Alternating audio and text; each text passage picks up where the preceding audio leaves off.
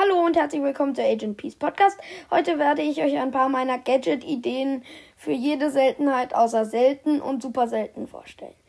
Fangen wir mit den Meilensteinen an. Mein Gadget hier ist für 8-Bit.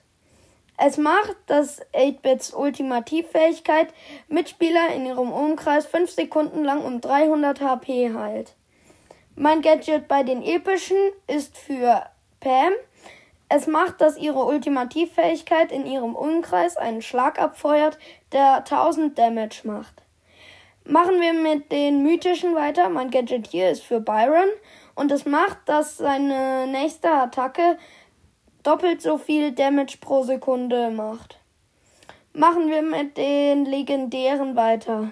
Mein Gadget hier ist für Amber und macht, dass ihre, ihr Balken über ihrem Kopf äh, sofort voll ist.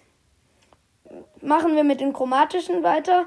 Mein Gadget hier ist für Gale und es macht, dass ähm, Gegner im Umkreis, so gro groß wie das Gadget von Lou, äh, dass Gegner in diesem Umkreis eingefriest werden.